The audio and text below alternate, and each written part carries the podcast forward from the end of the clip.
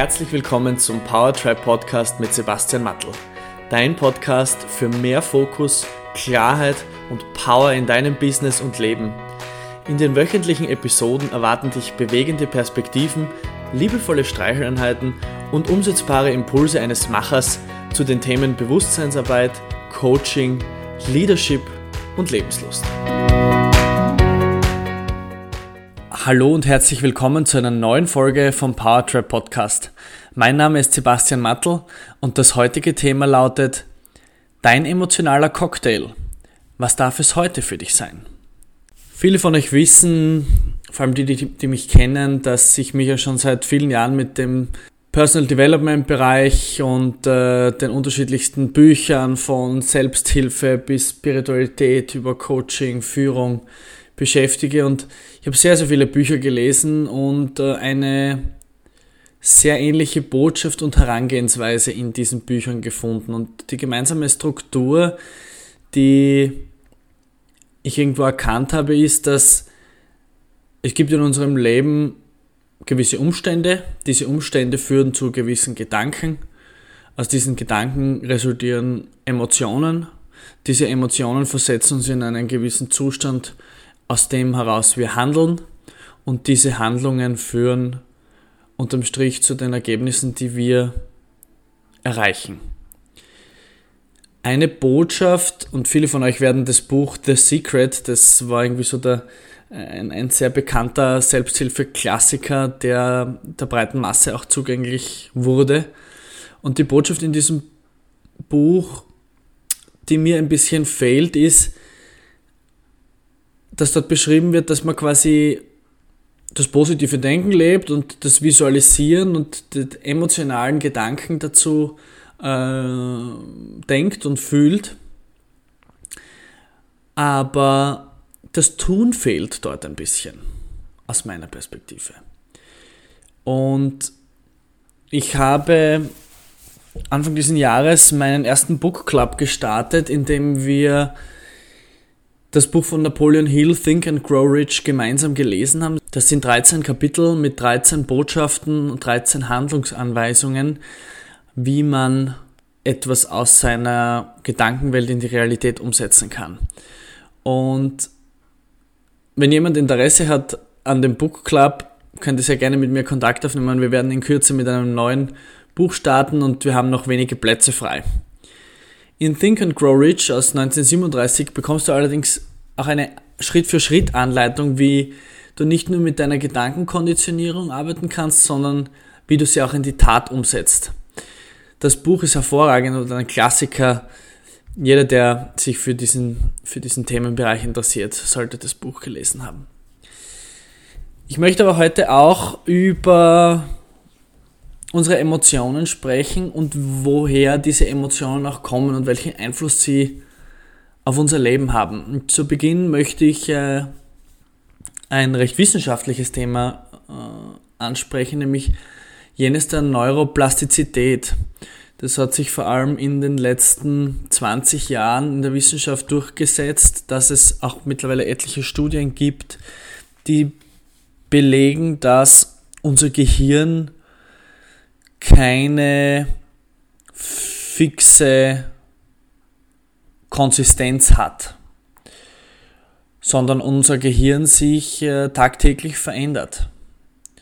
Als Beispiel kann man sich das so vorstellen, wenn du heute das erste Mal etwas Neues machst, du lernst zum Beispiel eine neue Sportart, dann bildest du durch diesen Akt eine neue sogenannte neuronale Bahn in deinem Gehirn. Und je öfter du das dann wiederholst oder trainierst oder machst, desto mehr dünne Fäden verbinden sich miteinander auf dieser neuronalen Bahn und es ergibt sich ein kleiner Weg. Und wenn du dann weitermachst und weitermachst und trainierst und trainierst und übst, dann wird irgendwann eine ganze Autobahn daraus und du hast eine neue fix integrierte Bahn in deinem Gehirn geschaffen, die es vorher noch nicht gegeben hat. Wenn du dann damit aufhörst, nimmt diese neuronale Bahn aber auch wieder ab und wird anderwo eingesetzt, wo sie benötigt wird. Das heißt unterm Strich, dass unser Gehirn jeden Tag ein anderes ist. und wir damit auch die Möglichkeit haben, diese Bahnen aktiv und bewusst zu gestalten. Je nachdem, womit du dich den ganzen Tag lang beschäftigst, wirst du deine Bahnen gestalten. Und desto intensiver ausgeprägter werden diese Bahnen sein. Übung macht den Meister. Jeder kennt diesen Spruch. Das gilt nicht nur für eine neue Sprache, eine neue Sportart oder sonst irgendetwas, in dem du gerne besser werden möchtest. Das gilt insbesondere auch für dein Gehirn. Wenn du etwas nicht so gut kannst, wie du es möchtest, dann hast du eine Möglichkeit. Du musst üben. Wenn du es dann noch immer noch nicht so gut kannst, wie du gerne möchtest, hast du wieder eine Möglichkeit. Üben. Und guess what? Wenn es dann noch immer noch nicht funktioniert, noch mehr üben. Aber irgendwann kommt dann der Punkt, an dem man realisiert, wie weit man eigentlich schon gekommen ist. Und exakt diese Übung kann man mit seinen eigenen Gedanken auch machen. Einen Gedanken bewusst zu denken, die Verantwortung zu übernehmen und in den Pilotensitz zu setzen und einen einzigen Gedanken bewusst zu denken. Wie alles andere nämlich auch, bildet dieser eine neue oder auch bereits bekannte Gedanken einen Faden in einem neuronalen Netz. Und je regelmäßiger und aktiver, die gute alte Übung, dieser Gedanke dann gedacht wird, desto stärker wird diese Bahn, bis es irgendwann einmal eine ganze Straße geworden ist. Und solltest du dich für einen Gedanken entscheiden, bei dem du dir noch schwer tust, ihn vielleicht vollumfänglich zu glauben, weil er dir unerreichbar oder unrealistisch erscheint, wirst du merken, dass du über die Zeit einen ganz natürlichen Glauben daran entwickelst. Und es wird für dich das Selbstverständlichste in deinem Leben sein. Ab einem gewissen Zeitpunkt ist dieser Gedanke dann das Selbstverständlichste für dich und so fest in dir verankert, dass dein Körper automatisch und ohne dein aktives Zutun daran denken wird und diesen Gedanken sogar einfordert. Wieso ist das so? Weil der Gedanke nichts anderes ist als eine chemische Reaktion in deinem Gehirn und diese Reaktion wiederum einen Befehl an deinen Körper weitergibt, eine ganz bestimmte chemische Mischung zu produzieren. Und diese Mischung löst dann eine ganz bestimmte körperliche Vibration an den unterschiedlichsten Stellen in deinem Körper aus. Und diese Vibrationen nehmen wir in unserem Bewusstsein als Emotionen oder Gefühle wahr. Das war jetzt ziemlich viel auf einmal. Ganz entspannt. Also, wenn du einen Gedanken denkst, löst er in deinem Gehirn eine Reaktion aus. Und es ist jetzt völlig irrelevant, ob das ein positiver Gedanke ist oder ein negativer Gedanke. Wir sind jetzt auf der Metaebene und versuchen mal die Struktur zu erfassen und zu verstehen, wie der Prozess funktioniert. Diese Reaktion löst den Befehl aus, eine chemische Mischung in deinem Körper zu produzieren. Und das ist dann quasi dein höchstpersönlicher emotionaler Cocktail. Und dann wiederum geht es einen Schritt weiter und dieser Cocktail wird über dein gesamtes System verteilt und löst im Körper eine ganz bestimmte Form einer Vibration aus. Diese Vibration nehmen wir kaum als eine Vibration in diesem Sinne wahr, sie ist aber als Vibration messbar. Und wir bezeichnen diese Empfindung dann als Emotion oder Gefühl. Und deshalb Anführungszeichen spüren Anführungszeichen, wird diese Emotion auch sehr eindeutig zuordnenbar, meistens an einer ganz bestimmten Körperstelle oder in einem Bereich des Körpers. Wiederum ein Schritt weiter gedacht heißt das nun, dass die Emotion in unserem Gehirn entsteht, nachdem wir einen Gedanken gedacht haben. Und dieser Gedanke kommt entweder bewusst oder unbewusst in unseren Kopf und löst anschließend den Befehl ans Gehirn aus, einen Cocktail zu mixen. Die Gedanken, die wir denken, sind in der Regel Antworten auf Fragen, die sich unser Gehirn stellt oder notwendige Bewertungen unseres Gehirns für einen Umstand im Außen. Da gibt es unterschiedliche Ansätze dazu. Ähm, die einen sagen, dass das Gehirn ausschließlich über eine Frage-Antwort, äh, über einen Frage-Antwort-Syntax funktioniert.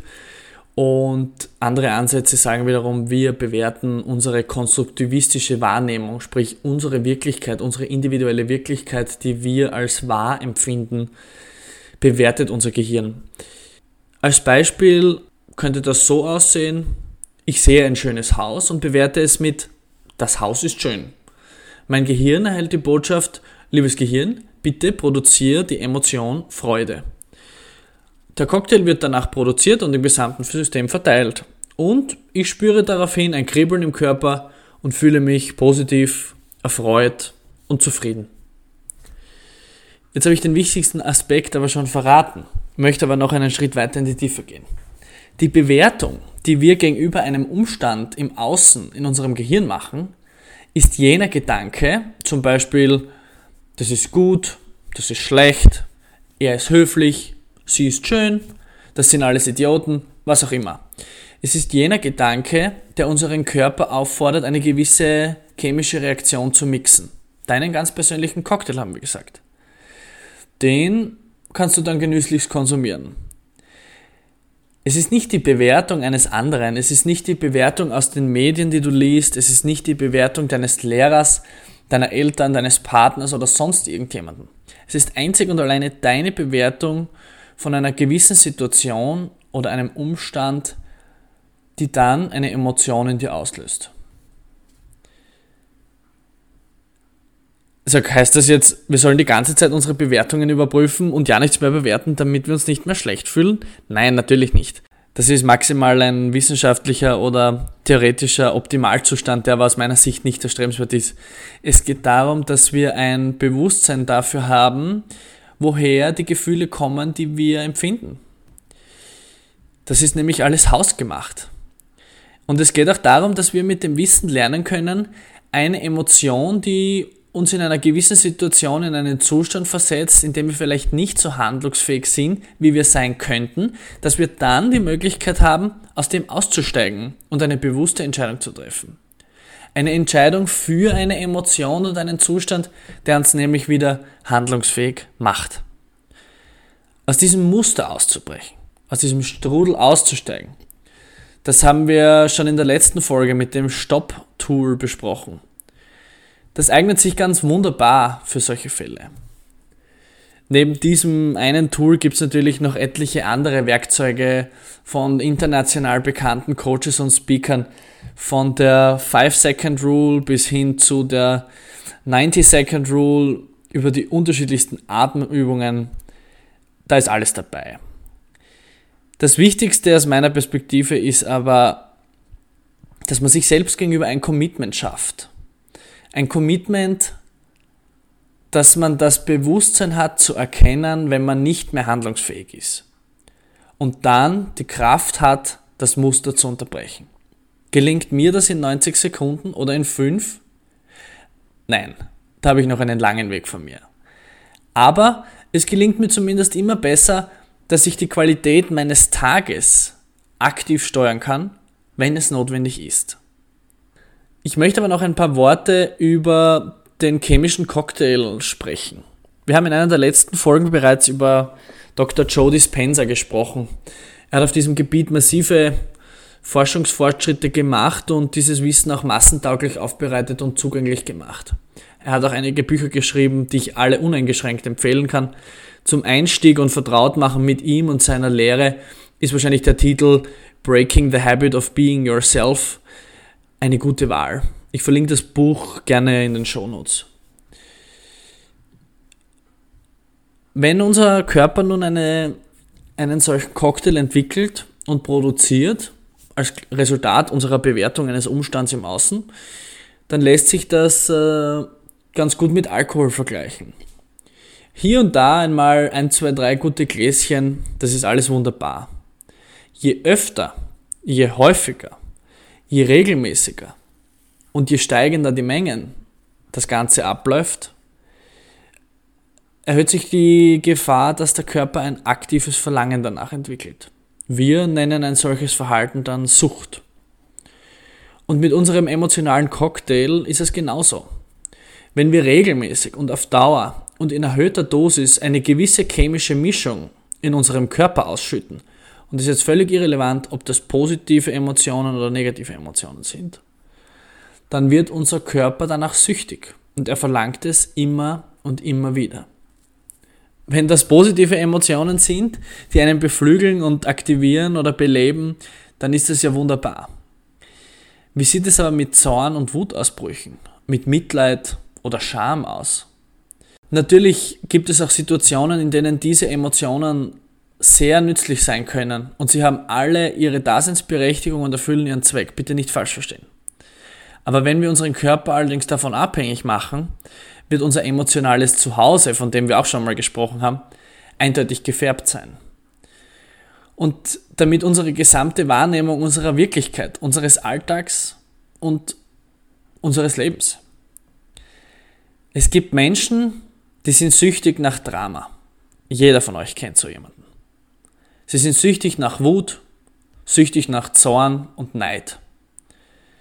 So wie der Drogenabhängige seinen nächsten Shot braucht, brauchen diese Menschen ihr Drama, ihre Wut, ihren Zorn oder was auch immer. Das sind auch jene Menschen, die so einige Schlüsselsätze auf einer regelmäßigen Basis verwenden, die dann wiederum immer höchst verlässlich eine bestimmte Emotion schaffen und den Menschen dann in einen bestimmten Zustand versetzen.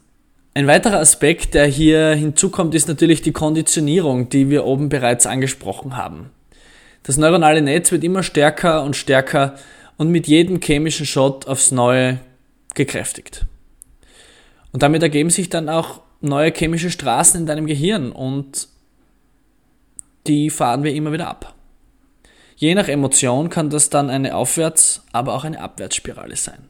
Ich möchte aber noch auf diese eingangs erwähnte Struktur zurückkommen, die in der zahlreichen Personal Development Literatur immer wieder auf eine andere Art und Weise wiederholt wird. Wie wir gesagt haben, bewerten wir einen Umstand im Außen, das löst in uns einen Gedanken aus, der wiederum den Befehl an den Körper weitergibt, eine gewisse chemische Reaktion auszulösen, die dann eine Emotion verkörpert. Diese Emotion versetzt uns wiederum in einen gewissen Zustand. Und in diesem Zustand handeln wir dann und erschaffen durch diese Handlung ein bestimmtes Resultat. Ich äh, lasse es jetzt ganz bewusst auf einer Metaebene, diese Struktur, damit jeder von euch selbst diese Systematik auf eine auf einen Lebensbereich umlegen kann und ihr werdet sehen, dass ihr immer mehr dieser Bausteine erkennen könnt. Ein spannender Denkanstoß ist aber nun die Frage, wenn wir mit einem gewissen Resultat in einem unserer Lebensbereiche nicht zufrieden sind, auf welcher Ebene würdest du denn dann ansetzen, um das Ergebnis nachhaltig zu verändern? Und ich meine nachhaltig. Ich glaube, ihr merkt schon, dass das ein Thema ist, über das ich sehr leidenschaftlich gerne spreche, vor allem aber auch weil es, wenn man es zum ersten Mal auf diese Art und Weise hört oder wahrnimmt, vielleicht auch auf ein bisschen Widerstand stößt und Leute dann zu mir kommen und sagen, aber, aber, aber, aber, aber. das ist ja auch alles wunderbar. Ich stelle auch nicht den Anspruch, dass das Wort ein neues Gesetz ist. Wenn es dich aber so sehr triggert, wäre das vielleicht ein guter Start, gleich damit zu beginnen. Ich hoffe, dass du dir aus dieser Episode wieder etwas mitnehmen konntest, vielleicht einen neuen Gedankenanstoß bekommen hast. Und wenn du zu dieser Episode noch Anmerkungen hast, Fragen oder mehr wissen möchtest, nimm sehr gern Kontakt mit mir auf. Ich freue mich auch, wenn du den Podcast abonnierst und mit deinen Freunden teilst. Schön, dass du heute wieder dabei warst. Alles Liebe, dein Sebastian. Vielen Dank fürs Einschalten und Zuhören beim Powertribe Podcast. Es wäre großartig, wenn du dir kurz die Zeit nimmst und eine Bewertung auf iTunes hinterlässt. Für Fragen und Anregungen zu zukünftigen Themen in den Episoden besuche mich auf www.powertribe.io. Bis nächste Woche.